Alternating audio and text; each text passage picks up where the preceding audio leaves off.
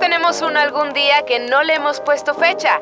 Y este es el espacio perfecto para hablar de todo eso que dejamos para después.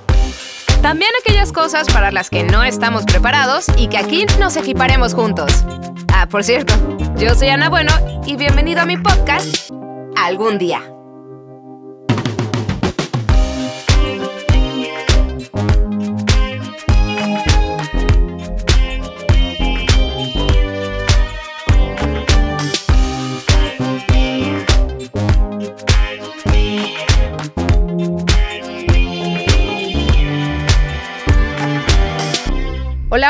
Qué bueno que llegaste a que no adivinas lo que tengo preparado el día de hoy. Antes de empezar, cuéntame, ¿te gustan las películas? A mí me encantan sobre todo si hay palomitas de por medio, sin importar si es en el cine o en la casa, ¿a poco no? O sea, es una actividad que entretiene tanto a chicos como a grandes. Pero más allá de esto, ¿alguna vez te has imaginado dirigir algún cortometraje o largometraje? Así, darle las instrucciones a los actores, las puestas de cámara, vestuario y todas las demás funciones necesarias para que el rodaje quede al 100%. Sabes, uno de mis sueños de pequeña era ser actriz y creo que lo traigo en la sangre porque mi novio dice que me salen súper bien los panchos, aunque yo digo que no. Creo que no estoy tan alejada porque cuando entré a RTV, que es la televisora estatal de Veracruz, nos dieron un curso de teatro a cargo de Enrique Ceja. Incluso hace nada recibí un curso con la maestra Marisela, eh, Lara, que es una, bueno, super actriz, maestra y directora teatral de grandes celebridades como Irma Serrano y pues más ganas me dan de adentrarme en la industria cinematográfica. Seguramente hasta tú sueñas en convertirte en un gran actor y después director, como Víctor. Hola, soy Víctor Manuel Culel y algún día seré director de cine cuando tenga una historia lo suficientemente competente para mostrar al público, también para tener un crew de filmación que esté a la altura del el proyecto y pues básicamente seguir trabajando día a día pensando en cumplir ese sueño que haría probablemente una de las personas más felices del mundo. Saludos a todos. Víctor, yo sé que lo vas a conseguir porque eres súper perseverante y todos los sueños son posibles. ¿Te acuerdas que en el episodio pasado hablábamos sobre perseguir los sueños? Pues bien, Hoy tengo como invitado a alguien que tiene como reconocimientos un Oscar por el cortometraje Quiero Ser, un Sol de Oro de Biarritz, Francia, El Corazón de Cristal de Mons, Bélgica, un Heraldo, un Ariel, una Diosa de Plata, el Mayagüel, por decir algunos, y que ha cumplido su algún día y hoy viene a platicar qué se siente llegar a ser director. Así que con ustedes... Luis Fernando Peña. ¿No te gustó mi redoble de eh, tambor? fue, fue emocionantísimo. Sí, sí, increíble. ¿Cómo estás? Oye, Luis Fernando, no sabes, qué emoción tenerte. Muchas gracias. Feliz, feliz de estar aquí. Sí, qué bueno que vinieras a Veracruz porque esto lo hace todavía como más emocionante que estés aquí en la cabina con nosotros. De verdad, muchas gracias por, por aceptar la invitación. No, de nada. Porque aparte, no sabes, me enviaron muchas preguntas que al rato te las voy a pasar. Ay, mamá. Ay, mamá. Tengo miedo. Oye, pues cuéntanos un poco acerca de ti, cómo empezó este sueño de ser actor o fue la, el primer paso para algún día ser director de cine. No, la verdad es que no, no, no, no fue el primer paso. Eso se fue dando. El querer ser director me lo fue, me lo fue, estas ganas me lo fueron generando el trabajo el día a día, el estar trepado en un cine, el estar en un set, perdón, en un escenario. Eh, yo empiezo cuando tenía, realmente empecé a los 15 años. A, mi primer trabajo profesional fue a los 15 años. Yo quería ser biólogo marino. Ah, caray, ¿y cómo es que de, biólogo marino pues, terminaste? porque la vida me dijo, a ver, relájate mucho, ¿sí? No va por ahí el asunto, lo tuyo es hacer drama. Eh, ok. Pues sí, se me da. Eh, y fue cuando tenía 14 años que entré por, por, por, obligación, no por ganas, a un taller de teatro que impartían en el trabajo de mi mamá. Eh, lo daba el maestro Jorge Correa, que a la postre terminó siendo pues uno de los maestros más importantes para mí en mi carrera. Y es el, el que me presenta, por así decirlo, el que me muestra la verdadera magia del teatro. El primer libro realmente que yo leí a fondo fue Pedro Páramo, de Juan Rulfo, y fue donde me, me enamoré. Me enamoré de la literatura, me enamoré del teatro, y así es como, como fui, pues, interesándome más en, en, este medio, en, básicamente en el teatro en aquel entonces. Y lo primero que empecé a hacer yo fue teatro penitenciario. Yo me iba a los reclusorios con los demás alumnos de este taller y dábamos funciones de Pedro Páramo, del Llano en Llamas, del Machete, de muchos textos de, la literatura mexicana para los reos. O sea, pero eso formaba parte del curso que tú estabas tomando del taller o era como parte, digamos, un tipo de graduación para ustedes que venían estudiando. No, ellos, ellos, bueno, este taller lo daban, eh, lo daba por medio de la Secretaría de Gobernación, básicamente de la Dirección General de Prevención y Readaptación Social, que son los que trabajan directamente con los reos. Eh, y este maestro, don Jorge, él es el que empezó a trabajar con los mismos internos a darles talleres para reingresarlos a esta sociedad. Y de pronto me encantó la idea de, sí, yo quiero, está padrísimo, suena muy bonito. Y me quedé trabajando con ellos. Ya era de, por gusto, ¿no? Yo iba al reclusorio oriente, al sur, al norte, este, ya por gusto. Y fue cuando en un momento Jorge me, me pidió que fuera a la casa de un, de un director de casting llamado Alejandro Reza que estaba buscando chicos como de mi apariencia, ¿no? Eh, altos, con el ojo verde, güeros, igual que yo. sí, ¿eh? Me que... Fuiste súper atinado para ese papel. Sí, exacto. Es que así era, me quemé. Mi mamá me dejó bajo el sol un día y así me quedé. es que les este queda cerca a Acapulco. Sí, súper cerquita, a 10 minutos. No, le estaban buscando chicos de mi tipo. Este, fui al casting y me quedé. Así, así. Pero, o sea, ¿Tenías alguna idea de lo que iba a ser la película? Todo simplemente fue, ten, aquí está el libreto, léelo en este momento y... Tal cual, yo llegué y me dieron dos hojas, me dijeron, apréndete a la escena, me la aprendí, no me dieron más explicaciones, me paré frente a la cámara, me dieron réplica y ya. Y hasta dentro de 15, después de 15 días, me, me hablaron para avisarme que me había quedado con el personaje pero me pasó algo muy chistoso que una, es una de las grandes experiencias de mi vida y que después, con el tiempo, después de ver quiénes eran y conocerlos y demás, dije, sí quiero. Cuando llego a la, casa de casting, eh, me hablan para un callback antes. Y estaba en una sala y de repente de una puerta sale, sale un, hombre pues, delgado, eh, con el cabello cortito, de lentes, fumándose un cigarro. Y se me queda viendo, había como cinco o seis chavos más. Me dice, ¿tú eres Luis? Y yo, sí llega y se sienta a mi lado y se pone a platicar conmigo y qué sientes, si te gusta la actuación y yo así, ¿y este quién es? ¿No? Ajá, aparte entrevistando, era policía. Me, estaba, me estaba revisando de peapa y de repente agarra, se levanta y me dice, mucho gusto, buena suerte. Y se mete al cuarto. Me llaman a mí como a los 10 minutos, entro y este, estaba Alejandro Reza. Me da indicaciones, párate ahí en la cruz, Luis, ya sabes cómo es el asunto.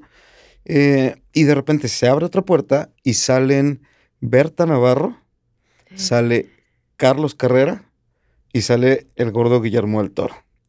Y me los presentan y yo así, ah, pues, hola, ¿no? ¿no? ¿no? tenía ni idea de quiénes eran. Ah, o sea, tú como cualquier mortal. Como ah, cualquier mortal, decía, ah, mucho gusto, señora, mucho gusto, señor, mucho gusto, mucho gusto. Me los empiezan a presentar la productora, Berta Navarro, el productor Guillermo del Toro, el director Carlos Carrera y el chavo que se había sentado al lado de mí era el director, era Carlos Carrera.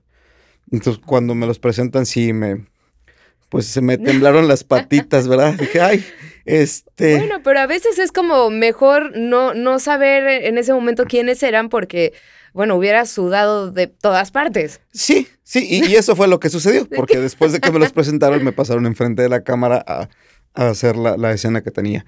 Y, y creo que verla en ese momento ver la humildad de, alguien como el maestro Carrera, que había ganado un año, antes la Palma de Oro en Cannes, eh, digo, todo esto ya lo supe con el tiempo y lo fui asimilando. Ver la humildad que, sigue teniendo hasta ahora eh, el, gordo, el gordo del toro, la verdad es que creo que eso es algo que a mí, en lo personal, me invita y me, me, inspira mucho a seguir en este camino, el creer en, en que puedes hacer las cosas que tú quieres. ¿No? En aquel entonces muy pocos creían en, Guillermo.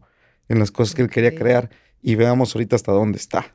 Bueno, ¿no? y, y quién es hoy y, en día? Y quién es hoy en día, exacto. Entonces, fueron cosas que me fueron detonando y, y- y en algún momento, justo cuando estaba en mi primera escena con la maestra Blanca Guerra, que estaba muy nervioso y después de ver cómo todo lo que se necesita para hacer una película, un camión de vestuario, un camión de maquillaje, de props, de todo, de todo la, la tramoya, eh, fue cuando me enamoré, me enamoré de- de- perdidamente de esta profesión y, y fue el momento en el que dije, a esto me quiero dedicar el resto de mi vida. Y no dudaste ni un solo segundo No. ni nada. No, porque, no sé, yo de repente escucho historias de compañeros que dicen, es que yo me imaginaba y siempre tuve la curiosidad de cómo era hacer una película o cómo se hace una obra de teatro. No, a mí nunca me, nunca me pasó por la mente. Yo tenía muy bien decidido, supuestamente, el querer ser biólogo marino. Eh. Yo estaba viendo ya escuelas a, a dónde tenía que irme a estudiar y demás. O sea, me brinqué toda la secundaria y ya estaba revisando qué escuela, ¿no? Eh, y, y de pronto la vida me dijo, no, esto no es para ti. O sea, le- lo que tú estabas considerando en ese momento como un pasatiempo, como un hobby, terminó por convertirse en, mi- en tu mi vida, pasión, en mi vida, tal cual. Sí, así. Oye, y en este, eh, cu- cuando ya llegas a, a montar la película, ¿qué pasaba por tu mente cuando empezaste a ver a todos los demás actores? O sea, decías, wow, o sea, estoy pues a la altura de, de- de todos ellos, o todos eran nuevos, por así decirlo. No, ¿cuál nuevos? De, eso lo pensé el día de la primera lectura, donde nos juntamos todos los actores y era la maestra Luisa Huertas, Blanca Guerra, Mario Zaragoza, Vanessa Bauche, este, que Gerardo Campbell, que en paz descanse, Guillermo Gil. O sea, actrices y actores que mi mamá veía en ese entonces en la televisión. De pronto yo estaba sentado con ellos leyendo un guion y era así de, wow, ok, está increíble. Y algo que nunca me había pasado, o que nunca había hecho, mejor dicho, es que hiciéramos una lectura, ¿no? O sea, nosotros decían en el teatro, apréndete esto y tú lo vas a estudiar, y llegábamos y, y- y ensayábamos. Nunca nos habíamos hacer, nunca nos habíamos sentado a hacer un trabajo de mesa. Y ese trabajo de mesa fue el que, no sé, creo que fue el que detonó que mi imaginación volara muchísimo. De pronto estar eh, clavado en un libreto, estarlo leyendo y empezar a escuchar las voces de los compañeros y, y escuchar cómo la asistente de dirección leía las acotaciones y esa misma historia iba, se iba recreando en mi mente, fue, fue increíble y ahora sucede. Cada vez que me, que me toca hacer algo así, sucede, ¿no? Eh, y, es, y es increíble, la verdad. Y en ese momento, ¿qué, ¿qué fue lo más difícil para ti? Cuando empezaste tu carrera, cuando te dieron esa lectura de guion que dijiste, what, esto cómo se hace o por qué. ¿Qué fue lo más difícil? En ese momento creo que nada, nada. Lo disfruté como una experiencia más. En el momento en que me subo al avión y llegamos a Campeche, yo ya lo veía como, como un sueño, un sueño hecho realidad, un sueño que nunca soñé. Realmente lo estaba disfrutando muchísimo. Más allá de estar nervioso, de, de tener como algún miedillo o algo, o, o- algo que me costaba trabajo. No, lo disfruté muchísimo. Lo que me costó trabajo fue el desprenderme de esa experiencia.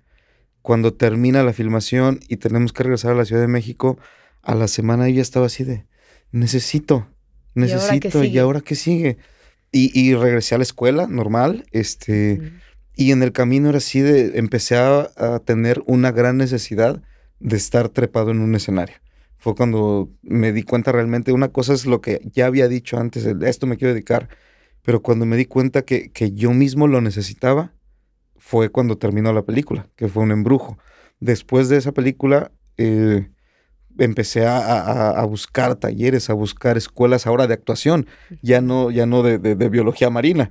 Entonces, Sí, no, es, está, es que está cañón cómo la vida te, te va acomodando, sí. ¿no? Cuando tú te quieres como desviar, en mi caso, por ejemplo, yo estudié mercadotecnia porque yo me veía haciendo campañas publicitarias en alguna revista, o sea, cosas así, pero por accidente hice un casting para un programa de televisión y desde entonces, desde el 2008, no me he dedicado a nada más que, que, que a medios. Entonces está cañón, por eso ahora que tú me dices, quería ser biólogo, dije, ¿Cómo? ¿cómo? O sea, por lo menos buceas o... Sí, eso sí, me, me- me gusta. Me- nunca se fue esta, este gran cariño por el mar. Eh, creo que es un lugar que tiene muchísimos misterios. Me encanta la fauna marina, amo las ballenas, amo el tiburón blanco. Eh, me gusta, me gusta mucho estar metido ahí. Digo, ya que no, no fue parte de mi vida profesional, pues la, tengo muy presente siempre. Claro. Siento que uno de los personajes, pues, que te catapultó, o a lo mejor esa puede ser mi percepción, tú ya me vas a decir si, si sí o si no. Ok. ¿Ulises fue el personaje que catapultó realmente tu, tu, carrera? Sí, sí, no, no, no lo voy a negar. Eh, hubo trabajos previos, pero sin duda lo, lo, que, lo que me ha sucedido después de, después de esa película ha sido increíble. Sí, ha habido otras que, que, como actor me han exigido mucho más, que de pronto eh, pueden tener, eh, no sé, un, un, un elenco no tan juvenil, sino con un estatus a nivel actoral mucho más arriba, mucho más prestigioso. Pero lo que, lo que he conseguido, lo que me ha regalado la vida con Amarte Duele, con Ulises, sin duda ha sido el personaje. Hay un, hay un Luis Fernando Peña antes y después de esa película, a nivel personal y a nivel profesional. ¿Y qué pasaba antes con Luis Fer antes de Amarte Duele? Pues antes Luis Fer, digo, lo sigo haciendo, pero con la diferencia de que ahora me paran y me piden la foto, ¿no? O el autógrafo. pero sigo siendo el mismo, realmente, o sea, el, ir al mercado, el ir al, ir al tianguis, el ir a comprar las tortillas, el salir a la tienda, el ir a jugar fútbol con los cuates, eh, ir, a, ir a tomar un café, sigo siendo exactamente el mismo. La gran diferencia es que, pues sí, ahora la gente nos reconoce más, eh, de pronto reconocen al personaje, se enamoran del personaje. Eh, es, es, increíble, o sea, cuando de pronto me preguntan en la calle, sobre todo mis amigos, me dicen, oye, ¿no te molesta? Ajá. No, vas en la calle, estás con, tus cuates, estás con tu familia, ¿no te molesta? No, no me molesta, digo, entiendo, realmente, yo, yo en algún momento tuve, tuve también admiración hacia, hacia alguien, ¿no? Me, me encantan las luchas. A pesar de que digan que es un show, pues sí es un show y que me encantan las luchas. Eh, y, tengo una, anécdota de, cuando estaba chavito. Me acuerdo que mi hermano me llevó a un desfile de estos del 20 de noviembre, donde antes desfilaban los, los luchadores. Y empezamos a caminar por las calles del centro y de repente nos encontramos con una calle que estaba cerrada y estaban los carros alegóricos y justo estaban los de los luchadores.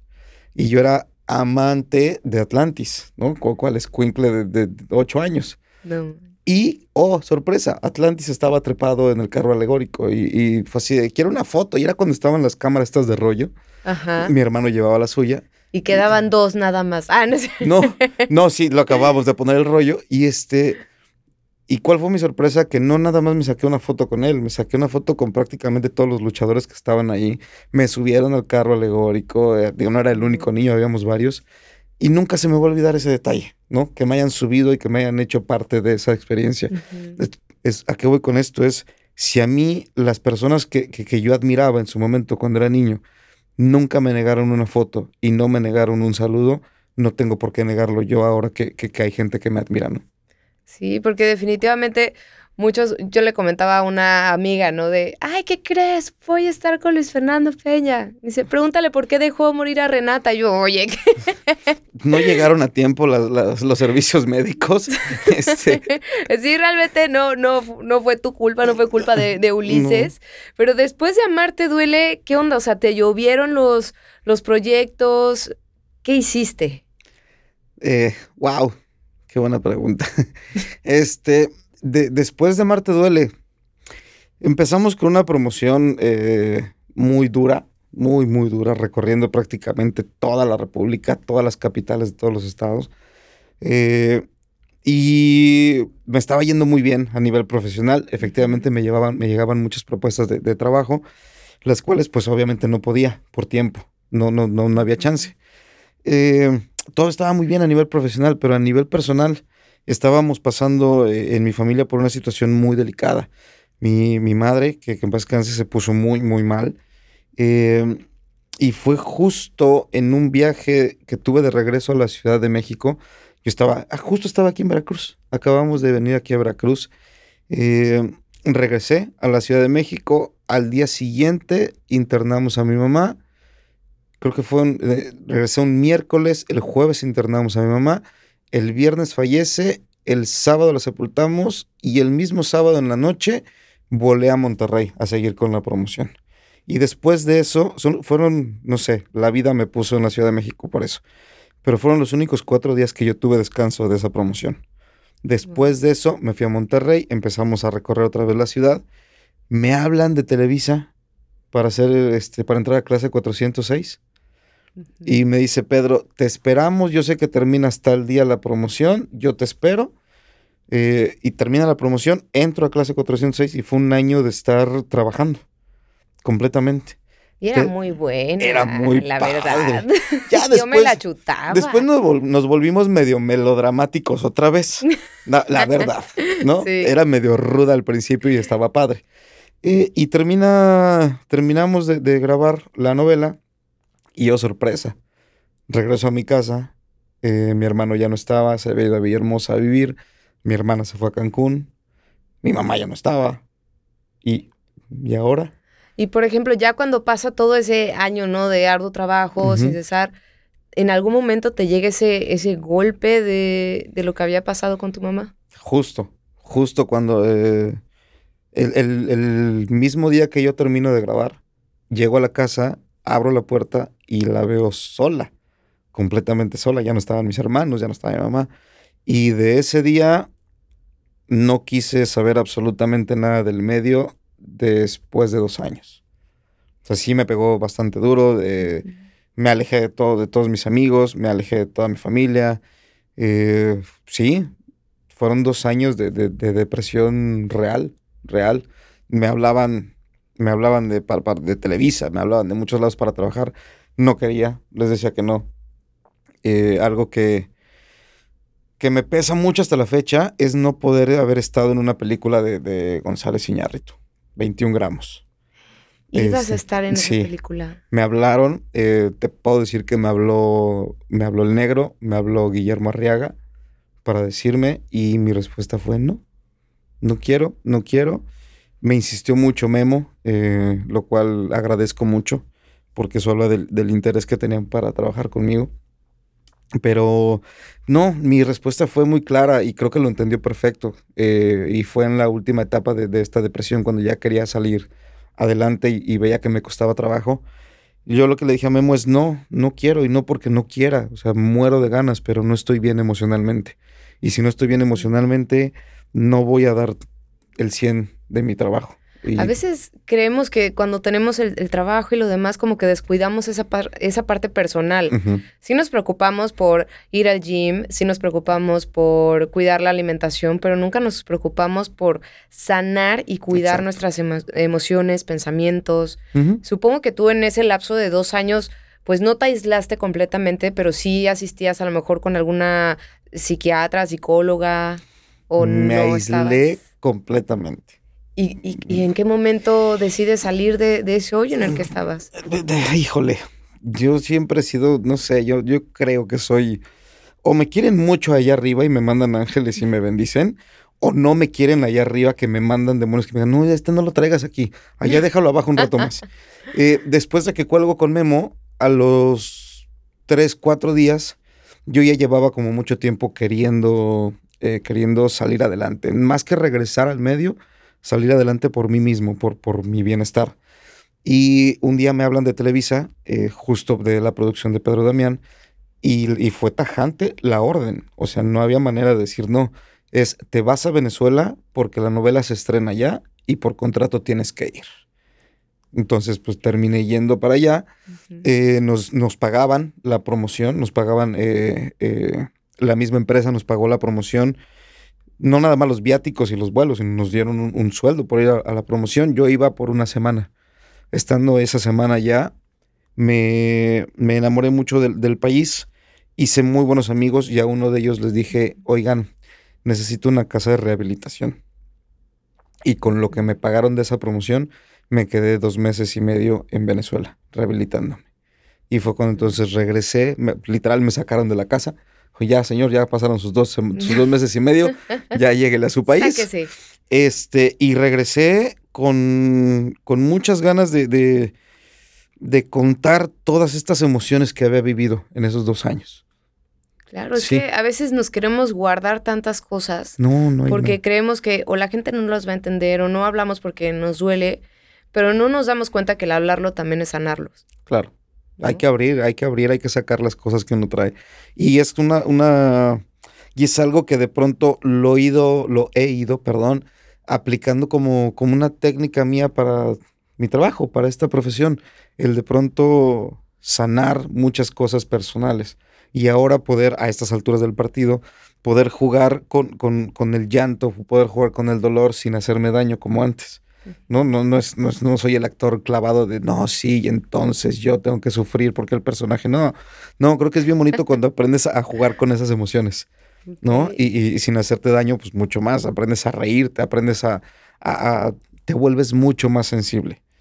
Te vuelves hipersensible arriba de un escenario, en un set, con, con el simple hecho de, de, de, ver a los ojos a tu compañero o a tu compañera y, y entender y, y tratar de, de sentir lo que ellos están sintiendo y que te lo transmita, eso es bien bonito.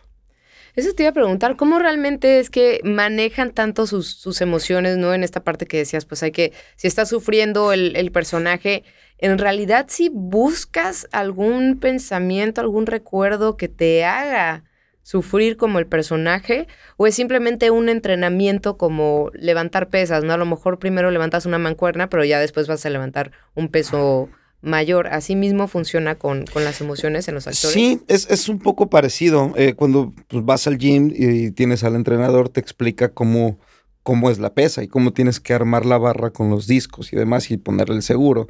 Y una vez que tiene el seguro, pues ya eres mucho más libre de manejarla sin hacerte daño, sin que se te caigan los discos. Pasa un poco igual con las emociones.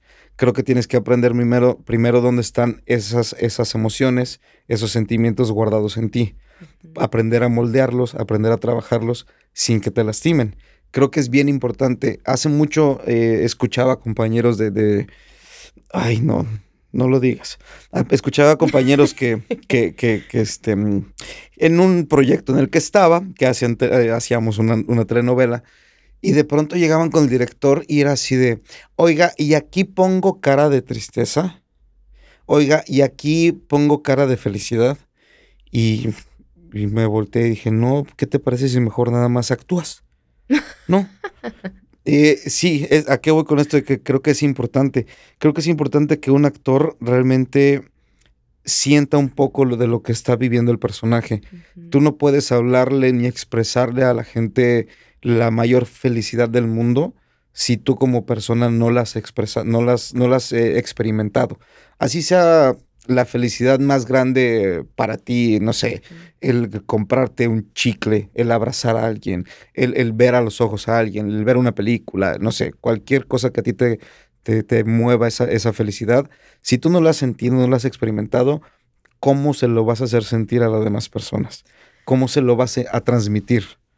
¿No? Eh, creo que sí es importante hablar con la verdad arriba de un escenario. Creo que hay que ser muy honestos con nosotros mismos como actores. Una vez que eres honesto con eso y una vez que eres honesto con tu compañero, es cuando realmente empiezan a, suceder lo que nosotros llamamos como magia arriba de un escenario, empiezan a suceder cosas realmente. Es que como seres humanos queremos o estamos más preocupados por generar una, una simpatía que por generar una empatía. Exacto. Al final. Entonces ya una vez que tú vienes todo, pues ya revitalizado, ya saneaste todo lo que tenías que sanear, ¿qué empezó con Luis Fernando? O sea, cayeron. Porque yo me acuerdo que todavía te llegué a ver en, en una novela. Ay, que haces tantas cosas, Fer. que pues Es que me gusta mi trabajo y luego tengo, tengo el no descompuesto. Me llaman para hacer varios proyectos al mismo tiempo y luego me ando partiendo la cabeza. Y sí, sí puedo. Ah, pues mira, te recomiendo nuestro episodio de aprender a decir que algún día aprenderé a decir no para que lo escuches. Ok, gracias. y ya después sepas qué, qué proyecto te, te conviene mejor o no. Ok, gracias. Sí, lo tomaré en cuenta. Bien, entonces, ¿te cayó nuevamente más chamba? Empecé a buscarla, me costó mucho, claro. Eh, pasaron dos años, en, en, 24 meses pasaron muchas cosas, el medio de alguna forma se movió, llegaron actores nuevos y aquel Ulises del que eh, la gente se seguía acordando en, las, acordando en las calles, pues de pronto así, ah, ah, Luis, el de Marta Duele, ah, sí, ok, aguántanos tantito, ahorita te pasamos, ¿no? O sea, era así de, ok, no, no, no, del lugar, entre comillas, aquel lugar en el que estabas, se desapareció, es, ok, va de cero entonces esto viene otra vez desde abajo. Y creo que eso me, me volvió a colocar los pies en la tierra, me puso muchísimo más centrado y, enfocarme en lo que ahora quería contar. De pronto eh, hacía casting para novelas y, para series, eh, eh, no sé, con, un personaje físicamente muy diferente a mí. Y dije, no, así no es el asunto. Entonces, de repente, así como por arte de magia, empezaron a llegar películas este, para seguir haciendo cine y de pronto llegó Luis Estrada eh, para, me acuerdo que en ese entonces era para el infierno, eh, eh, un, personaje, el JJ, que era el hijo del maestro este, Gómez Cruz, no me quedé, pero de pronto platicar con Luis Estrada en el casting, ese tipo de cositas era como de, ok, no estás tan mal sigue trabajando, sigue generando y algo va a pasar. Yo me acuerdo que eh, después, de, después de que regreso de Venezuela, me aventaba, sin mentirte, 10, 12 castings diarios. Y, ninguno, caía. Y ninguno caía. Fueron como dos meses de no cae, no cae. ¿Qué haces mientras? Pues puse un puesto de hamburguesas con unos compas, con unos amigos, y era lo de lo que vivía, ¿no? Porque ya no había dinero. Todo lo que yo había me había generado por mi trabajo anterior, pues me lo había acabado en las fiestas de dos años, ¿no? Entonces, pues a trabajar, eh, vendiendo hamburguesas en la parrilla y demás. Y la verdad es que me la pasaba tan bien, tan bien. Llegaba, llegaba de, hacer mis castings y preparábamos todo para las hamburguesas. Y luego, este, al otro día me iba a estudiar temprano para irme a los demás castings. Hasta, hasta que llegó Sin Nombre. La película de Sin Nombre. Sí hice varios, varios proyectos en el camino, pero la que realmente me volvió a, a, posicionar otra a posicionar fue Sin Nombre. Esta película de, de, Kari Fukunaga, eh, un personaje donde tuve que trabajar y no, no es por hacer menos a los demás proyectos, pero la que me exigió como actor fue esa. los demás personajes eran como muy, de repente como muy, muy parecidos a mí, y de pronto era muy fácil, pero acá no, acá fue aprenderte un, un acento salvadoreño, aprenderte un lenguaje corporal, aprenderte un lenguaje de, manos, eh, aprenderte los tatuajes, qué significan cada uno de ellos, el de dónde viene la mar salvatrucha, eh, subir 10 kilos, cuidar tu alimentación. Sí fue un proceso de un mes y medio eh, de preparación y la verdad es que estoy inmensamente agradecido con esa película. Es que finalmente también te ayuda a desprenderte de cómo te estábamos viendo como Ulises, porque eras Ulises en Amarte Duele, seguías siendo Ulises en 400, en clase 406. Sí, e-, era el mismo. Y todos los demás, ¿no? Entonces, de repente que te caiga esto, no me imagino, fue una preparación como de cuánto tiempo. Fueron eh, real, real, real, fueron dos meses y medio nos íbamos a talleres eh, con, el director, todo el, grupo de actores que éramos los pandilleros, pero pues me, encantó tanto, me, me, emocionó demasiado el saber que estaba dejando de ser aquel personaje para ser uno nuevo. Eh, y que la gente pues ya me veía rapado y con dos, tres tatuajes en las pruebas de maquillaje y así me salía a la calle y la gente se quitaba, se bajaba de la, de la banqueta y era así de, wow, está funcionando, está padrísimo. Me veo malo. Exacto, dije, sí, ya me veo chacal, increíble, ¿no? y la siguiente, y le bajé la cartera como a tres personas. no, fueron como a diez. este, y la verdad es que me emocionó mucho que dije, pues vámonos, ahora sí que vámonos como Gordon Tobogán y, quedó increíble. Estoy feliz con esa película. me veo y es así de. ¿Qué hijo de la mañana te ves, Luis Fernando? Así está. Te ves al espejo y te dabas miedo. Sí, un poquito. Sí, un poquito sí. ¿Y en qué momento fue que dijiste, ya me, me cansé de solo ser actor y pues ahora quiero ser director? Yo quiero decir qué hacer. Fue muy raro, porque antes de ser director, empecé como productor. Haciendo, eh, bueno, siendo productor de teatro. Eh, justo cuando se abre la... Te digo que Veracruz tiene mucho que ver en mi vida profesional. Ya quédate aquí, hombre. Ay, ni me tientes, porque sí estoy pensándolo muy seriamente. Hay varias cosas aquí en Veracruz que probablemente me hagan regresar pronto. Este. Y, fue cuando se abre la sede de Microteatro Veracruz. Ajá, claro, me nos acuerdo perfecto. Nos hacen la invitación por parte de Microteatro México, así de, oigan, ustedes que ya tienen eh, obras de teatro aquí, que son, ¿no? Y que les gusta. ¿No les gustaría producir alguna obra? Y yo decía, producir, yo, este, güey, ¿cómo se hace eso? Dije, pues va, órale. Y me aventé a producir Mi primer, mi producción fue aquí en Microteatro Veracruz y de ahí me aventé como tres más aquí. Cuando regreso a, a la Ciudad de México, me quedo produciendo en Microteatro México como 10 obras de teatro más. Este, y un día me dice uno de, pues, me dice mi director, oye, para la próxima obra ya la habíamos metido a convocatoria y todo el proceso. Me dice, pero para el, próximo montaje yo no voy a poder estar. Te avientas un poco. Y yo decía, no te pases, Juan, ¿cómo crees? Yo no, yo no sé dirigir, no, estás loco. Terminé dirigiendo. Este, y cuando menos Porque pues ya no te quedaba de Ya no me quedaba de otra. Entré literal como bomberazo. ¿No? A dirigir. Oye, mínimo así rápido en Google, así San Google, oye, ¿qué tengo que hacer para dirigir? No, nada. O le preguntaste a quién más confianza le tenías o pues no, No sé, no sé, yo empecé a e, esa obra era un, monólogo. Este, entonces hablando con el con el actor eh, pues, platicando, era, aparte era mucho más grande que yo, y así de, señor, ¿cómo lo ve? Y de repente que alguien mayor que yo me dijera, señor, un squinkle de 30 años. Sí. Bueno, pues es, que... es la posición del director, ¿verdad? Bueno, está bien. Eh, era, creo que me dejé llevar más por lo que él, él, por cómo él veía la historia y cómo él veía el, el personaje. Creo que lo único que hice fue eh, adaptar mi visión a una visión que él ya tenía. Y, y, al final del día he seguido trabajando así como director. Trato no de, de, desprenderme del traje de actor, y entender a los actores.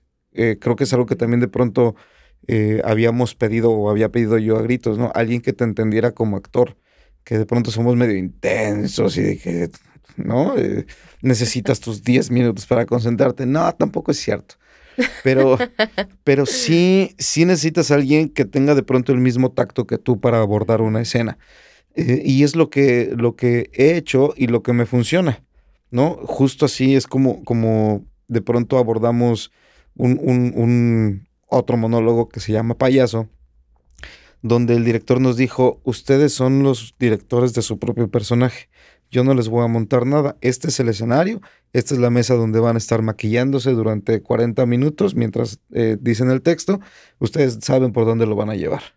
Ok, y, fue un gran ejercicio para mí entender cómo, cómo montar un, un, personaje, cómo crear un personaje de completamente de la nada eh, y o sea, nunca les dijo, párate aquí, quiero esto de ti, un poco más intenso, nada. nada.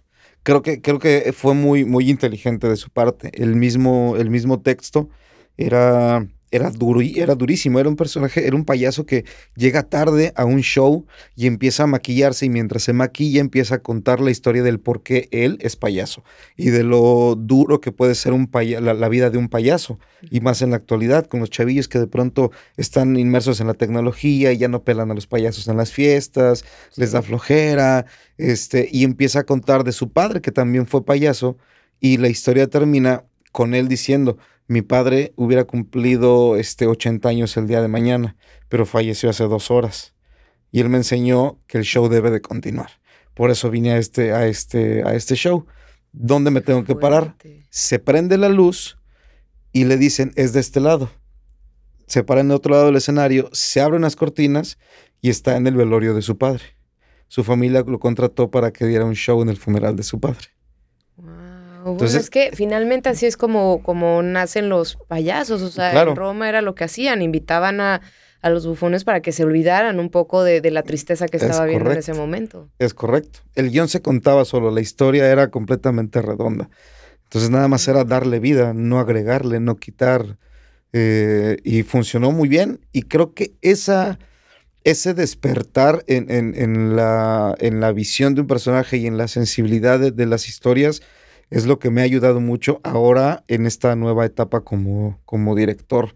Saber eh, que un actor sabe perfectamente hasta dónde puede llegar y hasta dónde no. No, no exigirle de más, porque si no, ya no da para más, se bloquea. no, hay problemas. Exacto. Hay muchos problemas. Muchos problemas. Muchos problemas. Yo sé que estás aquí en Veracruz y algo que, que te trajo, entre muchas otras cosas que hizo Sherry contigo, yo sé que trajiste tu cortometraje Elena. Ese es el primero que te avientas. Es el primer cortometraje de ficción. Exacto. ¿Y cómo llega? O sea, esta historia llega a ti, tú escoges muchas o simplemente dices quiero hacer algo y aquí está este guion y lo voy a llevar a cabo. No, no, ojalá lo hubiera decidido yo y ojalá lo hubiera podido seleccionar entre una mesa de 20, pero no. Elena llega en un momento donde estábamos eh, terminando de, grabar un documental sobre los bomberos en la Ciudad de México, en una tarde donde no estábamos haciendo absolutamente nada porque había que esperar a que los bomberos, los bomberos salieran a una emergencia. Y mientras nos aburríamos y nos picábamos los ojos, ¿verdad? que eso casi no le Este, pasa al ser humano. No, hombre, eso no pasa nada. Dicen que la, que la, la sociedad es la madre de todos los vicios Sí. o de todas las genialidades. ¿Quién sabe? ¿Quién sabe? Este, y de pronto la, la- la productora del documental, que terminó siendo la productora de- del, del cortometraje y guionista del cortometraje, si yo tengo una historia, la voy a traer y la leemos. Órale, y nos pusimos a leerla ahí en la estación y de pronto levantamos la, la cara y fue así, o sea, el silencio nos dijo, hay que hacerla. Y empezamos a prepararla de la nada. Eh, realmente la preparamos sin mentirte, 20 días antes de filmarla. Pusimos una fecha así de, ¿cuándo la filmamos? Eh, el 15 de marzo. Ok, pues tenemos de aquí al 15 de marzo para empezar a filmar. Tú te encargas de esto, tú te encargas del otro, tú te encargas de, lo- de aquello. Y, y- y la verdad es que, híjole, fue una, una avalancha de, de cosas que nunca me imaginé que iban a suceder. O sea, y, y en ese momento que te llegaron todas esas avalanchas de cosas, nunca dijiste en qué me metí. Sí, claro. Claro, de hecho lo pensé, lo pensé dos días antes de empezar a filmar. Sí. O sea, casi de- cuelgas los tenis. No, No. nada más dije, ¿en qué Ah, bueno. me metí? Jamás Ok. dije, ya y muere. No, no, lo que pasa es que de pronto, eh, como actor estás acostumbrado a que tú llegas a tu prueba de vestuario, ¿no? Te ponen tu ropa, te la pruebas y si te queda te vas y si no, pues nada más te toman medidas otra vez y te vas y vuelves a regresar nada más a que te la prueben. Pero, o, o en las pruebas de maquillaje, de caracterización, cualquier cosa. Pero acá era así de, a ver, hay que cuadrar la cita con los de vestuario para entonces tú explicarles cómo tienes y, y quieres el vestuario de cada uno de los personajes. Eh, el más complejo pues fue el de Julieta, el personaje de Elena, porque era un vestido, yo les dije, quiero un vestido como de niña, de, de- como de primera comunión, pero que no se vea de primera comunión. Eh, no, no tenía como muy claro. o sea, sí, pero no. Exacto. y de primera comunión, pero sin vela. Ok. Este, y, y de repente era llegar y tardarme 40 minutos para decidir por un solo vestido de una niña. Ok, ahora tárdate otros 20 en los calcetines. Ah, ahora entiendes a las mujeres. Ya Exacto. no nos vas a presionar cuando sea de No, yo no "Vamos a una presiono. cena". No, yo no, yo, yo no presiono. Yo soy igual de tardado. Entonces, no, no pasa nada. Y, y, y darte cuenta que realmente te tienes que tomar el tiempo para tomar una decisión. Y luego que el niño es obsesivo con ese tipo de cosas, me gustan los detalles, me gusta que, que si, si dije que la- el calcetín va con olanes, que seguramente nadie lo ve, ¿no? Porque Pero a la tú niña la ves allá, lejos. Pero yo sabía que el calcetín era de los que se doblan y que tiene el encajito. Ay, ¿Sabes? yo tuve de esos, oye. Sí, yo no, pero sí los conozco. Sí, sí, Sí. los, sí los usé, fíjate. Ya me balconí en edad. Ay, Ya, este, somos chavos, somos chavos. X somos chavos. Y, y, y, y sí, o sea, era eso, era. De pronto era todo lo de vestuario y soluciona lo del diente, porque el diente. Ay, ya estoy spoileando un poco, no importa. Ajá. Este. y, los zapatos, que si eran de charol, que no eran de charol. El personaje de César, que es un enfermero. ¿Cómo lo quieres? ¿Lo rasuramos? No, no lo rasures. No, pero es que los enfermeros. No, no yo no lo quiero rasurado, porque no es enfermero de tiempo completo. Entonces, en- Ok. empezar a explicar el background de cada uno de los personajes a cada uno de los departamentos. Fueron, fueron muchas cosas. O sea, de pronto sí había discusiones. Y, no, es que yo lo quiero así. Y lo que, y lo que explicaba en, en- en el foro, ¿no? El decir de pronto, saber hasta dónde puedes llegar como director, por más que, que seas el director, debes de entender que hay un momento en que la producción no da para más. Claro, y, y debes que eso de es lo que hay. escuchar también. Exacto. Saber escuchar, porque de pronto eh, las buenas ideas o la- las buenas opiniones te pueden cambiar para bien las cosas. Y eso fue lo que de, de pronto sucedía con Elena. Wow, Y ya que lo ves plasmado, porque no nada más se quedó aquí en, en, en México, yo sé que tienes muchos planes para ese cortometraje. Sí, muchos. Muchos. muchos, y me emociona. La idea es festivalearlo, eh, por supuesto, creo que Bueno, ya Eh, estuvo en el de Ensenada, ¿no? Ya estuvo en el Festival de Ensenada, va a estar, eh, ya lo estoy decretando, compitiendo en el Festival Internacional de Zacatecas, eh, también en Guadalajara, también en Morelia. Esperemos que también en Guanajuato entre a competencia en la selección oficial. Nada más estamos esperando la, pues, la certificación, por decirlo de alguna manera.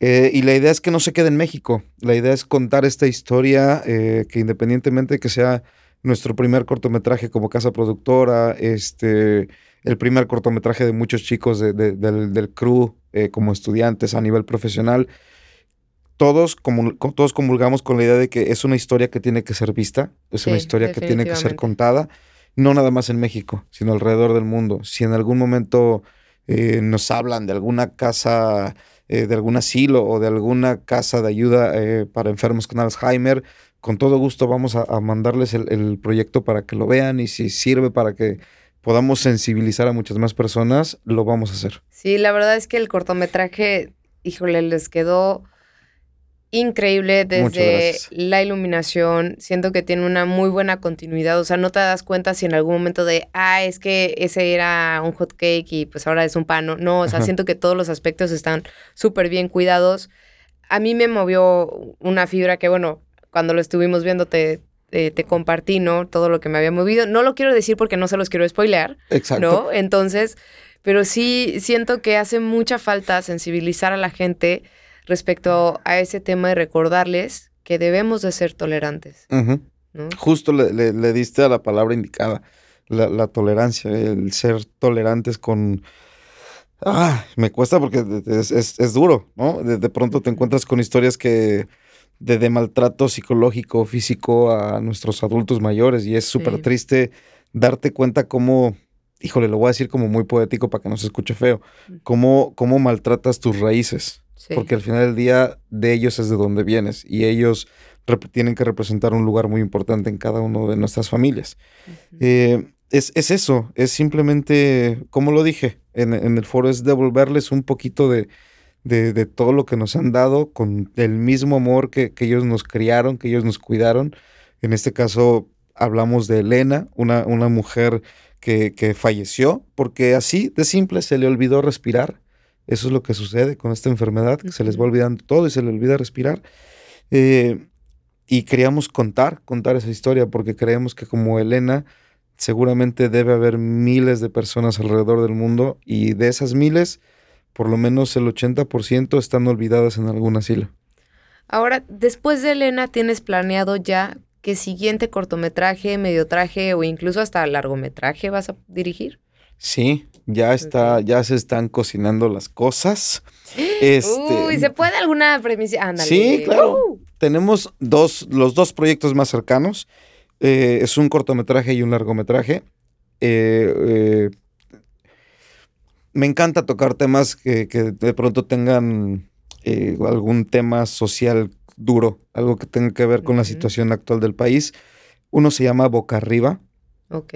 que es eh, de una familia que vive, híjole, que vive de- de- del secuestro, ¿no? De estos que, que cuidan a, los, a las víctimas. Ah, Eh, pero aquí vemos a una niña. Siempre creo que eh, el, el- el tener un tema infantil o una historia infantil en una historia lo va a hacer eh, más duro todavía sí. y ver cómo de pronto eh, tenemos a, a nuestros niños metidos en un tema como este, como el secuestro, cuidando a una víctima, eh, es, es mucho más duro todavía.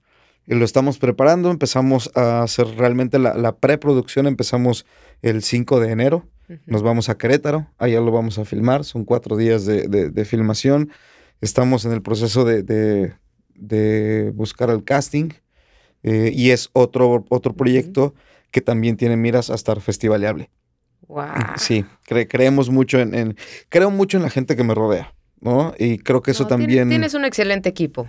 Tengo un equipazo, desde, desde Cherry, que es mi, mi mano derecha y es un gran amigo y es una gran persona, eh, mis- mi fotógrafo, mi productora, mi asistente de producción, mi asistente de dirección, el mismo crew, eh, tengo un equipazo, no, no lo puedo negar y no es cebollazo para ellos, son son unos fregones en lo que hacen, a pesar de que son chamacos de 19, 20, 23 años, son unos fregones, tienen ganas de comerse el mundo a puños y se los estoy poniendo en bandeja de plata. Y nada más dije, chamacos, despacio, no se vayan a atragantar. Eso es boca arriba. Y después tenemos, ay Diosito, otro tema un poco un poco más. Sí. Oye, conforme me vas diciendo lo, me vas diciendo los temas, te veo sudar más. Es que sí. ya me preocupé. Sí, sí, sí. El otro se llama Cuando sea libre. Ese es un largometraje. Ya una historia de una hora, veinte minutos. Que estamos trabajando el, guion todavía. Está basada en una obra de teatro del mismo nombre. Eh, y que habla desafortunadamente de algo que creo que es muy importante no dejar de lado que es la trata de, personas, la trata de mujeres, la esclavitud sexual, eh, que creo que es importantísimo tocarlo. Eh, pues estamos trabajando en ese, en ese, en esa historia eh, y me emociona mucho el de pronto leerlo y empezar a ver a compañeros actores ya ponerle rostro a cada uno de los personajes. ¿No? Ahí e por ahí. Ese tema está, está buenísimo porque, bueno, no nos tenemos que ir muy lejos. Me acuerdo, yo viví en Puebla una temporada y, hubo un caso súper sonado, ¿no? De, de, una chava que, que logró escapar, salió por la carretera. Sí. Y de repente, pues se acercan, ¿no? A, había una patrulla, ella dice, sí, gracias a Dios. ¿Y cuál fue su sorpresa? Que la patrulla misma la regresó a la casa de, de, trata, ¿no? Entonces, qué, qué bueno que estés preocupado por, por esos temas que los vemos con tabú, que decimos, vamos a hablarlo bajito, para, pero pues... Para no hacer ruido, y que nadie se vaya. no, yo pero creo sí se debe de hablar. Pues por supuesto que se debe de hablar. Eh, yo estoy, estoy comprometido conmigo mismo. Creo que eh, yo como actor, como figura pública, tengo un compromiso primero conmigo mismo y después con la sociedad. Creo que si yo tengo el poder de estar frente a un micrófono y de contar historias, ¿por qué no hablar realmente las cosas como son? Y de pronto no nada más juzgar, sino presentar los casos y, mostrar lo que sucede realmente. No es decir, no hacerme de la vista gorda y no callarme por X o por Y. No, no, no. Son historias que pasan y las vivimos todos los días y de pronto se nos olvida que sucede. ¿Por qué? Porque no me está sucediendo a mí. Creo que eso es lo más importante, que no se nos olvide que sucede para poder hacer algo más adelante. Sí, además sabes que la sociedad hoy en día lo que necesita es, es la verdad. Totalmente. Es la neta. Sí, sí, sí. Y nos pasa mucho con, con la obra de teatro en la que estoy, ¿no? Me decían, es que ¿cómo vendes una obra de un secuestro? Así, como es. Pues ¿No? Aquí la, la, gran diferencia es que estás viendo a cinco personajes, cinco seres humanos que expresan sus frustraciones, sus traumas. Estás viendo a dos delincuentes y a tres secuestrados y de pronto eh, terminas cuestionándote el por qué me está cayendo bien el secuestrador y por qué el secuestrado me está cayendo mal. Y la premisa es, ¿qué harías tú si de pronto tienes la vida de tus secuestradores en tus manos? Si a ti te toca decidir sobre ellos. Si realmente el bueno es tan bueno o el malo es tan malo. Ese es un tema, fíjate que mm, al medio hermano de mi mamá, lo secuestraron por equivocación. Mm. Imagínate, hace, hace fácil como unos siete años, yo creo, siete u ocho, y que decían, es que no está, de hecho a, su yegua le pusieron la secuestrada y, todo, ¿no? Pero eh, estuvo muy cañón porque estuvo sin hablar un tiempo y cuando iba a las terapias y demás, le decían, es que me electrocutaban, o sea, me daban choques eléctricos en la cabeza, ¿no? Y yo decía, es que yo no sé de qué me están hablando. Y decía, mátame, o sea, que les gritaba, mátenme de tanta tortura, ¿no? Y eso la gente no lo sabe. Sí, ¿no? exacto. No sabe todas las historias que las personas viven y es algo que, que es cierto y lo que vemos a lo mejor en las noticias es una cuarta parte de lo que realmente está sucediendo allá afuera. Exacto. Y de eso, de eso va, va Cash, ¿no? Que es una obra que no te deja con la noticia de la televisión. Bueno, es que aparte la imagen de Cash también está impactante. ¿Qué, qué tiene de malo? Mira, yo, yo ya me fui como hilo de media y van a decir que se me olvidaron, se me olvidaron las preguntas y no, aquí las tengo presentes. Simplemente pues es que a mí me gusta mucho echar el chal. Pero aquí te van las preguntas, te lo voy a pasar una por una para que las respondas muy a gusto, ¿va? Viene. Hola, soy Alex y mi pregunta es si antes de personificar a Ulises ya habías estudiado actuación o si tenías como algún tipo de pasado actoral, trabajos antes de ese. ¿Qué te digo? Ulises es Ulises. Sí, el Uli, el, aborigen, el frijol. El frijol. El frijol, claro. Porque si te gusta el frijol, Pues vas. ya ves. Exacto. Eh, antes de hacer Ulises, sí, había tenido una, prepara- una preparación no, no académica como tal, sino habían sido estos talleres de, de- de teatro muy, pues, muy básicos, donde iba diario una hora, ¿no? Y, y ya. Después de, de- de- de hacer el- de hacer esa película y después de todo lo que me pasó, eh, lo primero que hice, más allá de buscar casting, fue prepararme. Entrar a una escuela realmente ya básica, donde fueras en un horario normal, una escuela de teatro. ¿Te real. metiste al SEA como tal o no? No, yo nunca, nunca estudié en el CEA, estudié en la Casa del Teatro, ahí en Coyoacán. Ahí fue donde me volví loco. ¿O dejaste salir la, la locura? Eh, La, la locura es, es- no, no, nada más necesito un empujoncito. Y ya, ahí va la segunda. Me llamo Víctor Manuel Culel y tengo una pregunta para Luis Fernando Peña. Sé que pues, mucha gente lo conoce por su personaje de Ulises, pero eh, personalmente hay una película donde él participa que a mí me gusta mucho, que se llama Sin Nombre, del director Kari Fukunaga, que habla acerca de la inmigración y también un poco de cómo viven las personas que son Mara Salvatrucha. Y me gustaría preguntarle cómo fue su preparación para el personaje que hace en el filme. Pues eh, de entrada nos dieron mucho material, eh, tanto en video como entrevistas de, de- de- de mareros, de, pandilleros reales.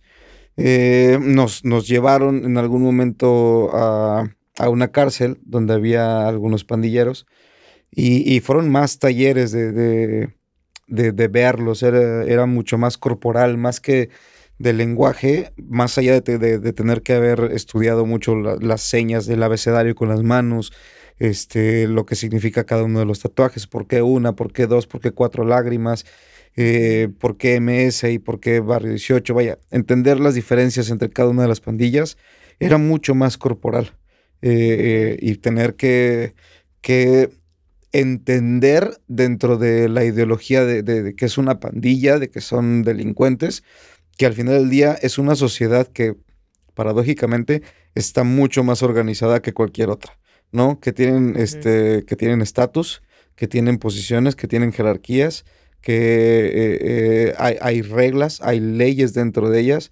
de, de quienes no se deben de lastimar en, en- dentro, de, dentro de ellos y fuera, ¿no? O sea, sí es, e- era una preparación muy compleja entender entender la, la- la psicología más que la ideología, la psicología de uno de los pandilleros, creo que eh, eh, fue lo más, lo más difícil, poder entender el por qué llegan, qué es lo que los lleva y qué es lo que detona a ser como son. No, no ser, no, no, no cuestionar sus actos, sino más entenderlos que cuestionarlos. Wow, qué interesante. Una vez me acuerdo que iba yo llegando a la uni y el de la, el portero que siempre nos dejaba pasar, yo decía, qué amable persona, qué amable persona. Y hasta que uno de mi salón dijo, pero ya viste que tiene un- dos lagrimitas en el ojo. Y yo, ¿no? Eh, eh, Yo, ¿eh? gracias a mi miopía y astigmatismo no lo he visto, ¿no? Y, y de repente nos malviajamos, ¿no? Pero nos olvidamos que al final son personas. Pues sí, ¿no? pasa. Veamos quién sigue. Hola, Alejandro Valencia, un gusto. Mi pregunta es, ¿qué tan difícil es ser actor hoy en día? Y bueno, es que básicamente lo pregunto porque antes solo existían dos televisoras y párenle de contar, pero pues hoy en día, en pleno 2019, casi 2020, existen pues diferentes televisoras, aparte que están los medios digitales, las plataformas de streaming, entonces creo que ya hay como mucha competencia, por eso es que pregunto esto. Qué buena pregunta, Alex. Este, ¿qué tan difícil es ser actor en estos tiempos? O conseguir un papel incluso. Conseguir un papel. Creo que ser actor es mucho más fácil que conseguir un papel. Hay una gran diferencia. Para ser actor tienes que estudiar, tienes que prepararte, tienes que exigirte, tienes que sacrificar muchas cosas. Realmente eh, tener muy claro en, en- en qué es lo que quieres lograr como actor. Si lo que quieres es transmitir emociones, contar historias y entender que la fama y, y todo este tipo de cosas son efímeras y que van de la mano nada más, vas por buen camino. Pero si lo que quieres es ser famoso, es eh, tener fama y de pronto ser una figura pública nada más porque sí, pues hay muchas formas de lograrlo, ¿no? Eh, ahorita que mencionale lo de las dos televisoras, más allá de ellas dos, Creo que hay muchísimas más escuelas de actuación. Está el Instituto Nacional de Bellas Artes, ahora está Casa Azul, que tiene muchísima fuerza ya, que es la Escuela de Argos, está la, la, Escuela del Maestro Luis Felipe Tobar, está la Escuela de Patricia Reyes Espíndola, de Silvia Pasquel, vaya. Creo que los medios para que un actor pueda prepararse y pueda desarrollar el talento existen. Siempre, siempre he creído que, que un actor se va a hacer siempre y cuando se prepare si, si quieres hacerlo. Si no, pues es muy fácil ser famoso en este país. Sí, y aparte ya ahora en YouTube subes cualquier cosa y listo. Sí, exacto, ¿no? Ojo, no, no hay nada, no nada, nada en contra de los youtubers. Creo que también tiene su ciencia a mí se me complica, y está Cherry que no me va a dejar mentir, grabar un simple video para invitar a la gente a un taller que yo voy a impartir, me cuesta y me trabo y me trabo y me trabo. ¿Cómo va a ser? Te lo juro, te lo ¿En juro. serio? En serio, a mí no se me da eso de estar con el celular todo el tiempo grabándome y me- no, no puedo, no, no, no tengo alma de influencer, lo siento. Por eso digo que también tiene su ciencia. Buen, buen punto, buen punto.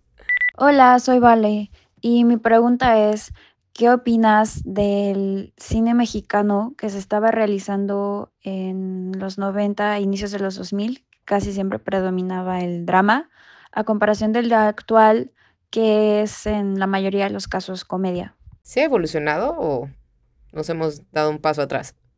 Mm, híjole, no sé, creo que más, más que creer si ha evolucionado o no, tengo una, una frase que, que- ocupaba desde aquel entonces. Cuando hacíamos este tipo de cine que, que hablaba de realidades que vivimos en la sociedad, la gente decía, es que ¿por qué hacen este cine?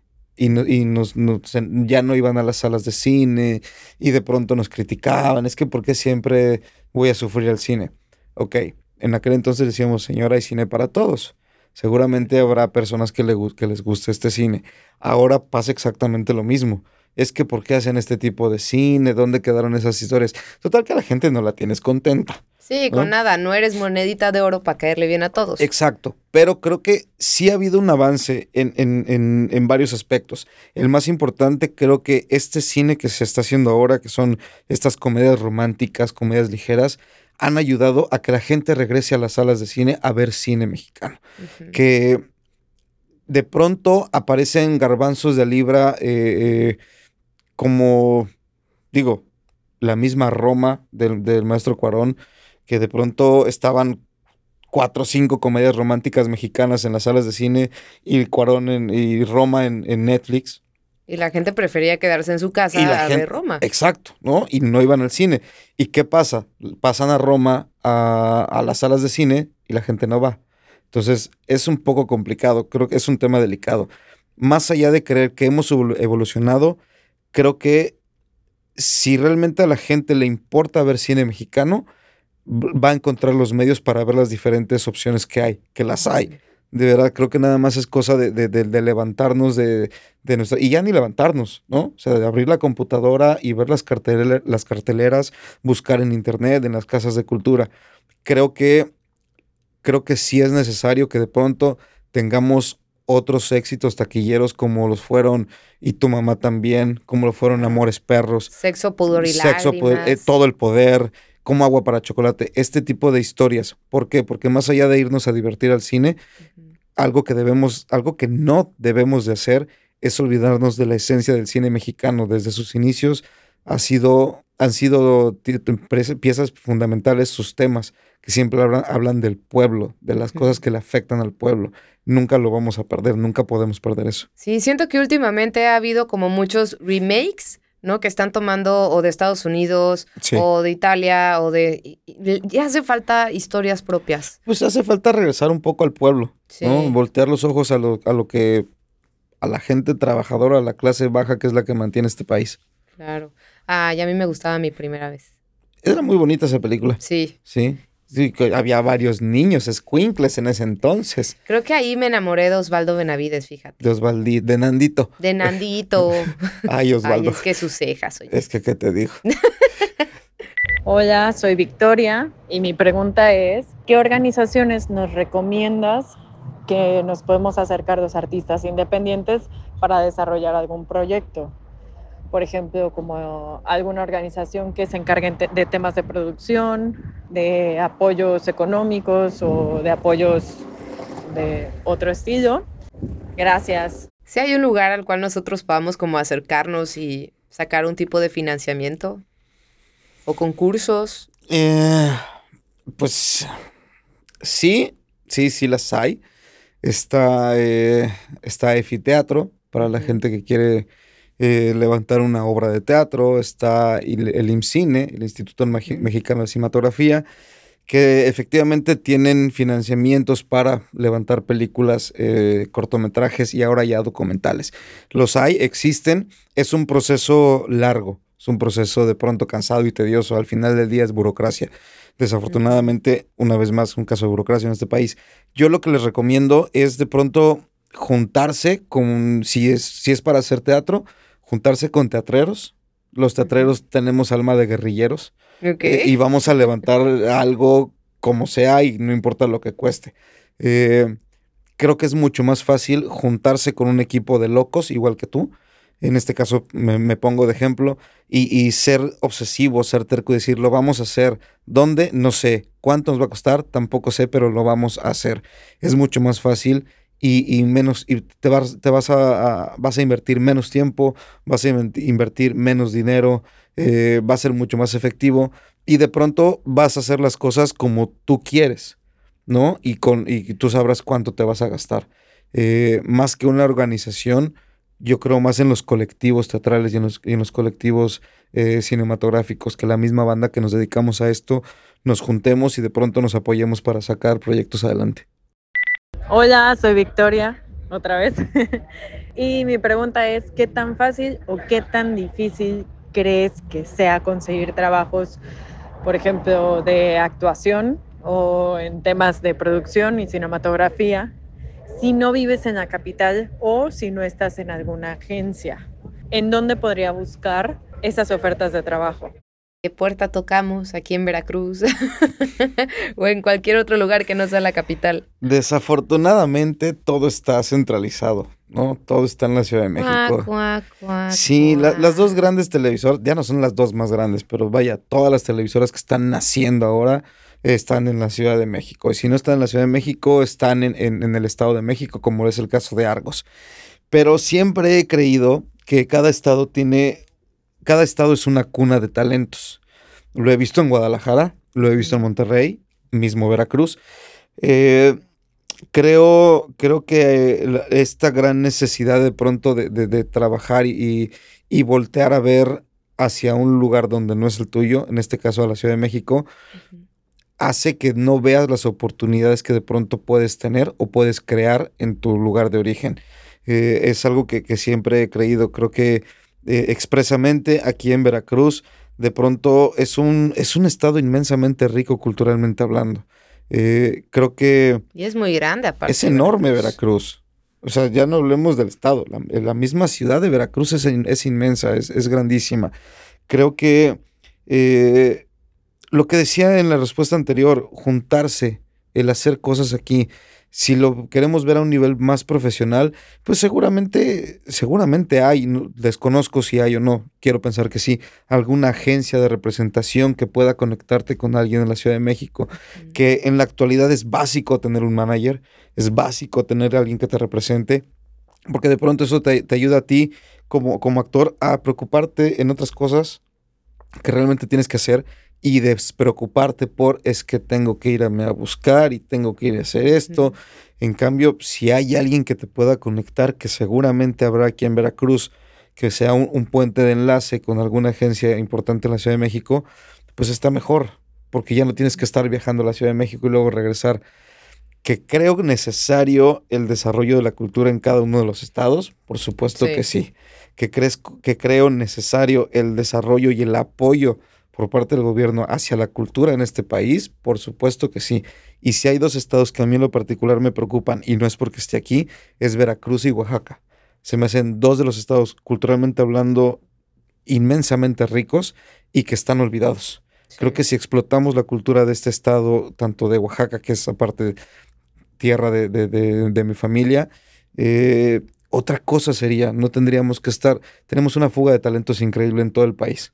Bueno, creo que, por ejemplo, Oaxaca, artísticamente hablando, pues volvió a resurgir o a, a ser nombrado gracias a Yalitza Aparicio. Claro, pero Y si no sale con- Yalitza, nadie los voltea a ver. Ah, claro, porque, por ejemplo, igual con Toledo, ¿no? Claro. El triste fallecimiento de, de Toledo Es también. O sea, fue cuando otra vez volvimos a. a- a Sí, pero son, ¿no? son como flashazos de, ah, mira, también esto se da, eh, ¿de dónde es? Ah, de Oaxaca, ah, ok. Pasa y se les olvida que, que Oaxaca es hermoso. Es más que la Guelaguetza. Claro, lo mismo Veracruz, ¿no? O sea, Veracruz es mucho más grande que el Tajín. Veracruz es mucho más grande que Papantla. O sea, hay cosas completamente olvidadas y que son inmensamente ricas culturalmente hablando. No manches, Luis Ferneta, qué gustazo tenerte el día de hoy. Yo creo que podría quedarme otra hora más contigo, pero, Pues sí podemos platicar. Ya no va, no, ya no. pero la gente va a decir, bueno, y estos, tus redes, bueno, antes de que me des tus redes sociales para poder entrar en contacto contigo, saber dónde más vas a presentar tu cortometraje, qué vas Claro a estar sí. haciendo, casting también. ¿Cómo no? ¿Tienes todavía un algún día? ¿Cuál es tu algún día? Claro que tengo algún día. Todos los días me despierto con algún día nuevo. Eh. Algún día estaremos levantando un, un, un premio importante. ¿Cuál? No lo sé. Creo que el premio más importante, y lo mencionaba en el foro, el premio más importante es que la gente vea tu trabajo. Pero si hablamos de alguna estatuilla, creo que algún día estaremos...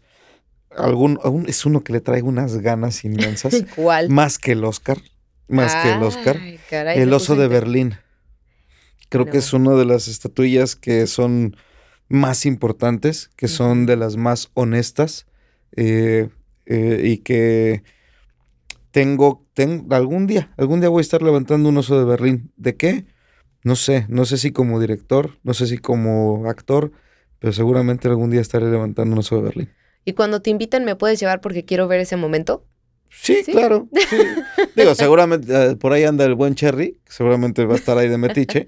Este, pero sí. Pues ya nos llevas a los dos. Pues ya nos vamos en bola. Perfecto. Rentamos un avión todos. Ya vas. Redes sociales para poder estar en contacto contigo. Twitter, arroba luisfer-lucho. Eh, eh, ¿y ¿Qué más? Ah, sí. Instagram, Luis Fernando P, P de pato, guion bajo MX. ¿Y la de tu productora? Rorros prod, arroba rorros guion bajo prod. Eh, ahí es donde estamos pues subiendo información de todos los proyectos que estamos haciendo, de los que vienen. Eh, la verdad es que con los niños millennials es una maravilla. Yo casi no manejo las redes sociales, yo nada más le doy repost y se acabó. Y ya, y ya lo subí, si se ve bonito, se ve bien, Sí, exacto. perfecto. Ah, mira, esta, esta foto se ve padre. Súbela a Instagram. Perfecto, pues nuevamente muchísimas gracias por aceptar esta invitación. No, hombre, nada, nada de gracias. Al contrario, gracias a ustedes por el espacio. Está padre platicar. Platicar largas horas, ¿verdad? Es que podríamos platicar fácil una hora más. Ya que nos traigan el mezcal, por favor. No, no. El café, el Hasta café. salivé.